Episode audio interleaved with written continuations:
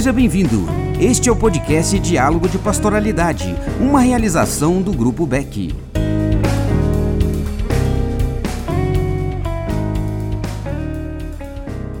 Olá, eu sou Jardel Santana, educador do Grupo Beck, e este é mais um podcast do programa Diálogos de Pastoralidade. E hoje vamos continuar falando sobre a campanha Setembro Amarelo. Você não está sozinho, você não está sozinha. O Setembro Amarelo é um movimento nacional que busca conscientização sobre a importância da saúde emocional e da prevenção ao suicídio.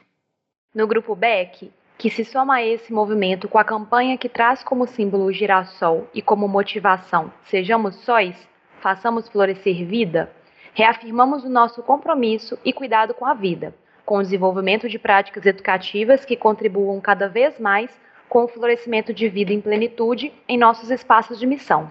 Eu sou Laísa Campos, educadora do Grupo BEC, e para dialogar conosco hoje, temos a Adriana Riso. Ela é integrante do CVV, Centro de Valorização da Vida. Seja bem-vinda, Adriana. Olá, pessoal. Obrigada pelo convite. Um prazer estar aqui falando com vocês sobre o movimento Setembro Amarelo. Oi, Adriana. Quais são importantes medidas que podem ser tomadas para a valorização da vida e a prevenção ao suicídio?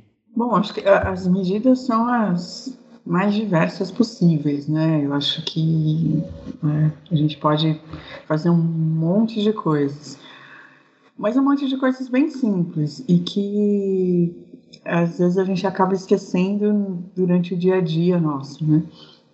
É, dar atenção, por exemplo, para as pessoas quando a gente vai conversar com elas. É, de verdade, prestar atenção no que está acontecendo ao nosso redor. Como é que as pessoas estão se sentindo? É, como é que elas estão se portando? Se alguma está tendo alguma dificuldade, está precisando de ajuda? É, acho que a gente pode, né, nesse momento, atuar como ser humano, independente de você ser voluntário do CVV ou de você ser profissional da área de saúde, é, a proposta do CVV é que a gente consiga prestar atenção no que está ao nosso redor, nas pessoas, no que elas sentem e oportunizar espaço para que essas pessoas e nós mesmos possamos falar sobre nossos sentimentos para que né, o nosso dia a dia não se torne um peso, né, que fique difícil para a gente carregar as coisas que acontecem com a gente. Então, a, todo o trabalho do CVV e a, e a, campanha que a gente faz no movimento do Setembro Amarelo é para que a gente possa ter consciência de que é possível ajudar alguém e que é possível a gente pedir ajuda. Como vocês falaram, a gente não está sozinho, né? Às vezes a gente fica com essa impressão de que só está acontecendo isso tudo com a gente, mas todo mundo passa por dificuldades na vida, né? E às vezes a gente não consegue sair desses momentos sozinhos. Né? Então, procurar ajuda, ter essa ideia de que é possível prevenir o suicídio, que é possível a gente ter é, uma melhor saúde emocional para todos nós. Adriana, no sentido de prevenção ao suicídio, né? Você já falou aí que é importante a gente ter, né, um processo de atenção com as pessoas, nos pequenos gestos, mas a gente sabe também que existem sinais que essas pessoas podem dar de que elas precisam de uma ajuda mais especializada ou de que elas precisam de uma atenção maior, assim. E quando a gente percebe esses sinais nessas pessoas, o que, que a gente pode oferecer? Né? Quais são medidas é, que a gente pode tomar? Quais são as melhores maneiras de ajudar alguém que apresenta esses sinais que precisam de uma ajuda mais específica, né? mais, mais direta na prevenção ao suicídio? É, os especialistas que, que, trabalham com a gente, que estudam sobre prevenção de suicídio, né, eles dizem que uh, os sinais podem ser os mais diversos, porque o, o suicídio não é um, um ato isolado, né? essa sensação de que você não quer mais viver da maneira como você está vivendo. Ah, ninguém acorda e pensa em suicídio, hoje eu vou morrer. Não é isso que acontece, né? É um, é um caminho, né? É um, uma série de, de, de, situações. Tem uma história de vida de uma pessoa que é, chegou a esse pensamento, a essa, essa visão naquele momento de, de realmente desespero, né? Então, é, é difícil muitas vezes você é, identificar quais seriam os sinais que fazem com que uma pessoa esteja pensando em suicídio. É, mas eles dizem que algumas coisas a gente pode observar no sentido de ter mudanças de comportamento, um isolamento maior, é, tristeza por muito tempo, né?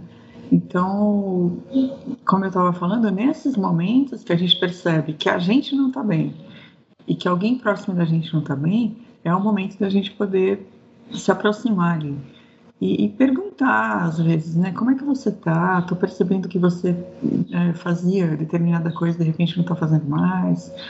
Você né, fazia, tinha um hobby ou tinha um determinado comportamento e agora você está mais isolado, né? O que está acontecendo, né? Se você precisar conversar, eu estou por aqui. Então, é, é, é, é, mais importante do que perceber os sinais é que a pessoa saiba que ela pode contar com alguém se ela precisar, né? Então, e aí nosso comportamento pode ajudar nisso, que se alguém realmente falar pra gente que não tá bem e que tá precisando de ajuda, que a gente nesse momento que a gente ouça de verdade a pessoa, não critique, não julgue, né? não, não faça uh, comentários que menospreze o que a pessoa está sentindo ou a dor que ela está passando, né? Que realmente ali naquele momento a gente esteja presente e disponível para ela. Que tenta exercitar nesse momento, né? A famosa empatia que está muito em moda, que é ver o mundo é, pelo olhar do outro. Né? Então, se a gente conseguir fazer isso nesses momentos, certamente essa pessoa vai se sentir acolhida e respeitada, que é o que vai fazer a diferença de verdade. No sentido de buscar ajuda, Adriana, você pode nos dizer melhor o que, que é o CVV e como que funciona o trabalho de vocês? Sim, o CVV é o Centro de Valorização da Vida, é uma entidade sem fins lucrativos que existe há quase 60 anos. O ano que vem a gente faz 60 anos de existência. E a gente oferece apoio emocional. É, de que forma a gente oferece esse apoio? Nós somos 4 mil voluntários no Brasil todo que se disponibilizam é, durante 24 horas do dia por telefone, pelo número 188, para conversar com as pessoas que precisam conversar sobre algum assunto que esteja incomodando elas. Ou ainda, se você preferir escrever do que falar, você pode entrar em contato com a gente por chat ou por e-mail pelo nosso site cvv.org.br.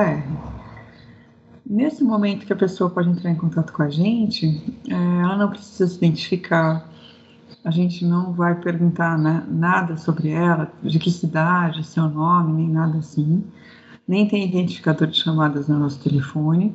Ela vai poder falar ali de algo que está acontecendo com ela, que está incomodando e que ela está precisando dividir com alguém. É, então, esse é o serviço que a gente oferece, um momento onde a pessoa pode falar e a gente vai ouvir, conversar com essa pessoa de forma a acolher o que ela está sentindo. Né?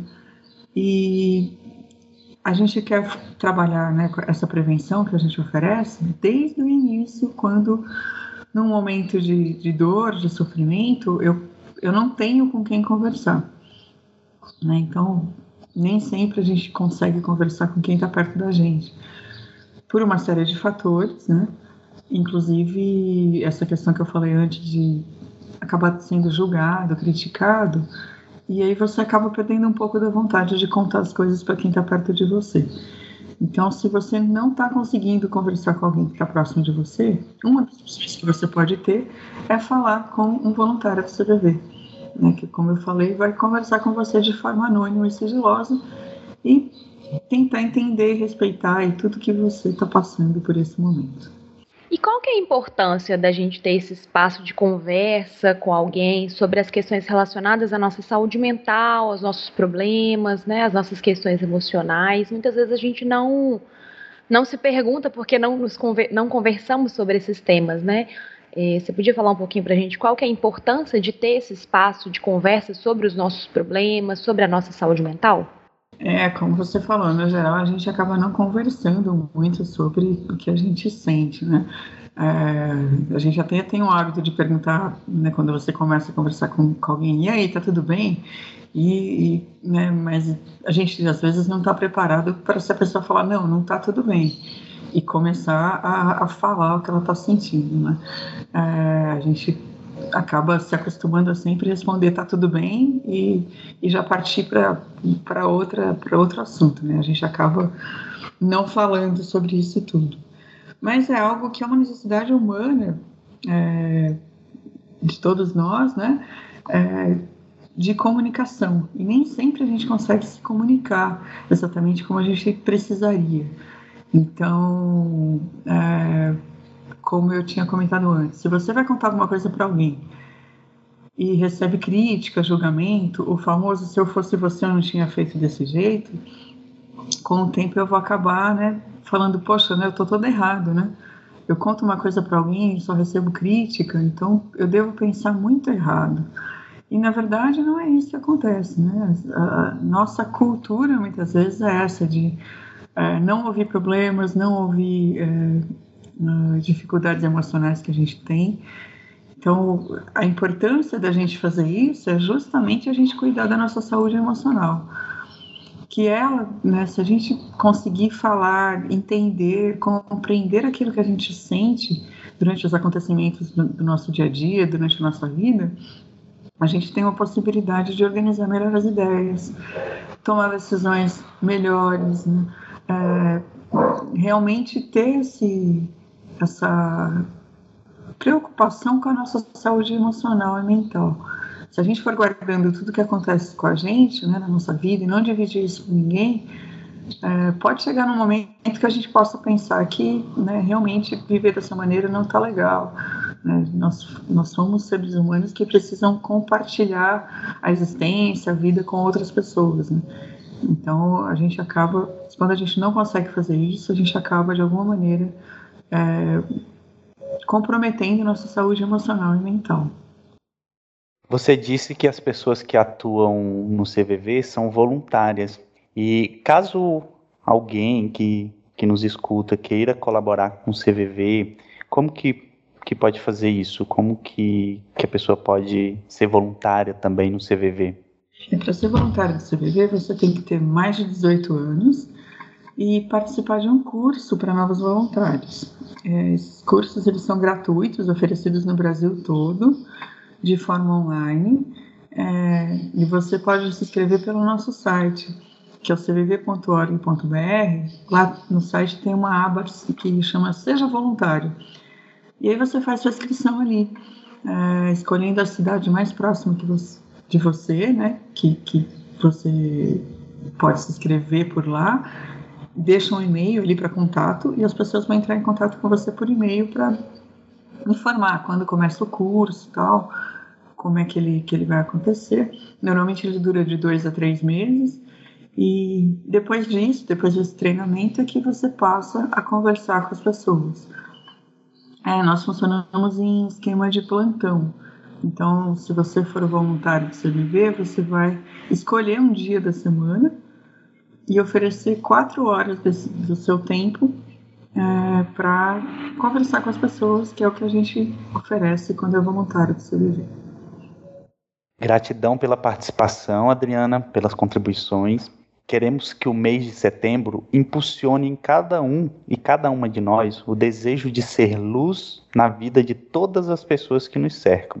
Faça parte desta causa e não se esqueça: a campanha é em setembro, mas falar sobre prevenção ao suicídio deve ocorrer em todos os meses do ano. Isso é fundamental. E para finalizar o nosso momento, nosso podcast, Quero tomar emprestado os versos de Majur e Emicida que dizem: Permita que eu fale, não as minhas cicatrizes.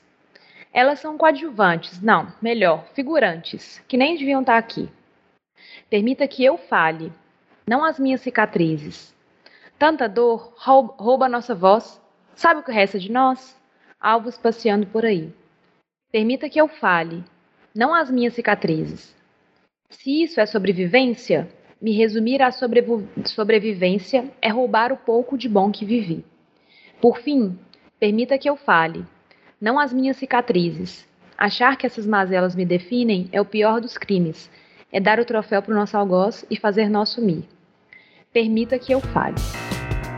Você ouviu Diálogo de Pastoralidade Organização, roteiro e produção Pastoralidade do Grupo Beck.